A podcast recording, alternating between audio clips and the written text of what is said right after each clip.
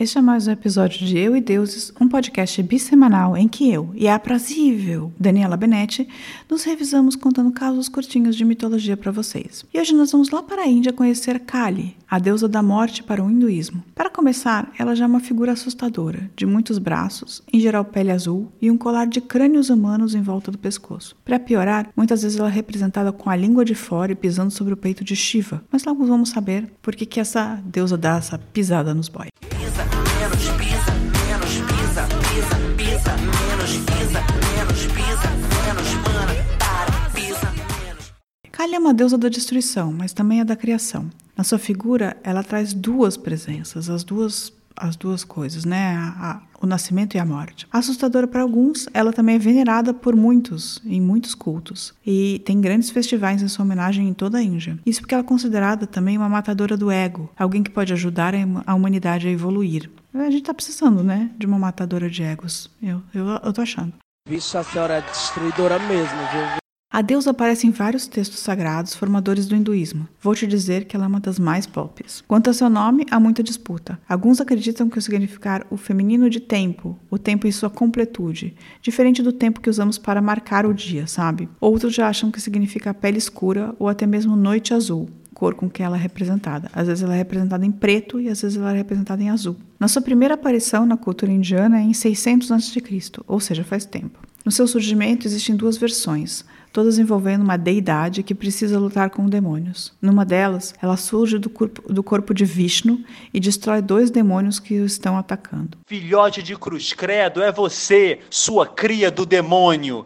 Na outra, ela surge da testa da deusa Durga, que também estava sendo atacada por dois demônios. Nesse caso, ela azul por conta da força que a deusa faz, digamos assim, para expelir Kali pela testa. Imagina, amigo, expelir uma deusa adulta pela testa, né? Não dá, não, nem imagino. Em uma outra versão, Durga está lutando contra os demônios de Ha Haktabija. Haktabija é claro que eu não sei falar isso. Os demônios de Haktabija, que criam um feitiço em que toda vez que ela matar um dos seus demônios, quando o sangue tocar o solo, surge um outro demônio. Uma coisa meio gremlin. Durga está perdendo a briga justamente por conta dos demônios ficarem surgindo gremlinmente. Até que Kali surge e começa a matar todos os demônios a lamber o sangue dos, né, para não se multiplicarem. Essa é uma das muitas explicações do porquê ela aparece com a língua de fora. Qual é outra palavra favorita desse podcast? Versões. Nesses mitos não faltam mil versões para cada coisa, ainda mais uma deusa tão popular quanto essa, assim. Mas além da língua de fora e do colar de crânios humanos, essa deusa que eu evitaria se trombasse na balada, ainda tem uma saia com braços humanos, fecham ela, e muitas vezes traz fetos nos lugares de, das orelhas, ou às vezes fetos pendurados como brincos. Uma coisa meio banda de metal norueguesa ou seita satânica de filme ruim, sabe? Os quatro braços explicam algumas das qualidades da deusas, já que cada um deles traz elementos na respectiva mão que representariam criação, preservação, destruição e salvação. Uma coisa completamente preconceituosa com os canhotos, tudo que ela lava do lado esquerdo está mais no arco da destruição. É, lindão, eu não sou de direita, eu não sou de esquerda, eu sou eu. Uma representação de Kali sem a língua de fora é chamada de Brada Kali, ou seja, uma Kali decente, que não abriu mão da sua feminilidade. Essas imagens ficam na casas nas casas e protegem as famílias. Por outro lado, temos a Kali Abrada, não civilizada. Teoricamente, uma outra razão para ela aparecer de língua de fora é porque ela matou seu próprio marido, Shiva, antes de perceber que era ele. Bora explicar? Basicamente, ela, a, a, a Kali matou um demônio chamado Daruka e bebeu seu sangue. O sangue desse demônio a enlouqueceu, assim, era um alucinógeno e ela saiu por aí loucona, acabando com tudo que via pela frente. Tipo você depois de dois, três corotes, sabe? E ela não estava respondendo por cima. Tá louca, é? Tá doida, é? Tá chapada, tá doidona, doidona.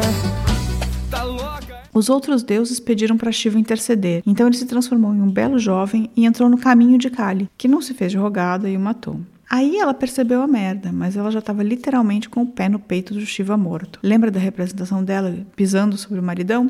Tá aí, culpa do sangue do demônio. Nesse caso, a língua foi para fora porque ela ficou passada com as bostas que tinha feito, né, sobre o efeito das dorgas de sangue de demo. Não usem dorgas pesadas, amiguinhos, muito menos dorgas que provenham de sangue de demônio. É, em uma das histórias que demonstra o quanto Kali não pode ser controlada, um grupo de Zesmanés resolve matar um monge ao pé de sua estátua para invocá-la. Ela realmente aparece, mas ela mata todos os filhos da puta, decapita geral e bebe o sangue deles. Basicamente, você não consegue controlar uma deusa com o poder que Kali tem. Não adianta nem matar um coitado do monge achando que está arrasando. Para muitos dos seguidores da tradição Tantra, o nome Kali significa, na verdade, além do tempo. Isso significa que todas as coisas mundanas, como bem ou mal, morte, vida, divino, humano, não fazem sentido para Kali. Ela está além disso tudo, como a mãe criadora de tudo que existe que controla o equilíbrio das dualidades de fora do pensamento humano. Do século XIV ao século XIX, ainda, ainda teve de lidar com uma irmandade assassina, uma seita bem loucuna, cujos membros acreditaram terem nascido do suor de Kali. Eles eram os thugs, os tugis, origem também para o termo thug em inglês, que basicamente andavam thug life, assim, de vida bandida, e eles basicamente andavam por todas as regiões da Índia assassinando pessoas motivados pela força destrutiva de Kali.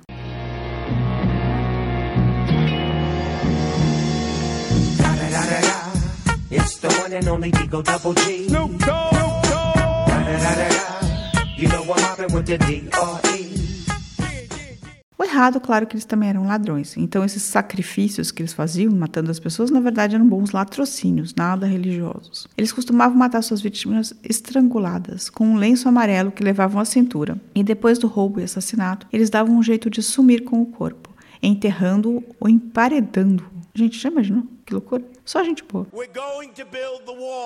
Eles só acabaram quando a Inglaterra resolveu dar um basta, isso já no século XIX. Ou seja, eles ficaram tipo três séculos por aí. Não, é do 14 até o 19, cinco séculos dessa irmandade. A chance de perder a taça? Oito. Oito de perder? Não, não, contrário. Quatro de perder, oito para ganhar. Quatro de É, não, de 0 a 10. É, de 0 a 10 É. para perder? É. É, cinco, quatro.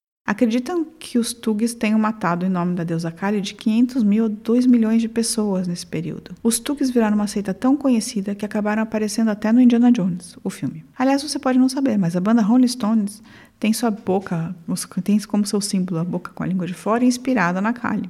Hoje, depois de um revamp da sanguinolência, Kali está no panteão junto com outros deuses, com uma visão muito mais justa e comedida. Parece que ela perdeu a fama de assassina loucona. Ela está mais relacionada hoje com o ciclo da vida e, como já dissemos, com a morte do ego. E aí, deu vontade de ter uma estatuazinha de Kali na estante? Ela é uma super deusa feminista, se você for pensar assim. Ela é. E ela tem sido representada como um dos símbolos do movimento feminista. Por ser essa deusa que. tão poderosa, né? Que faz o que quer. Não olha pro lado, quem tá passando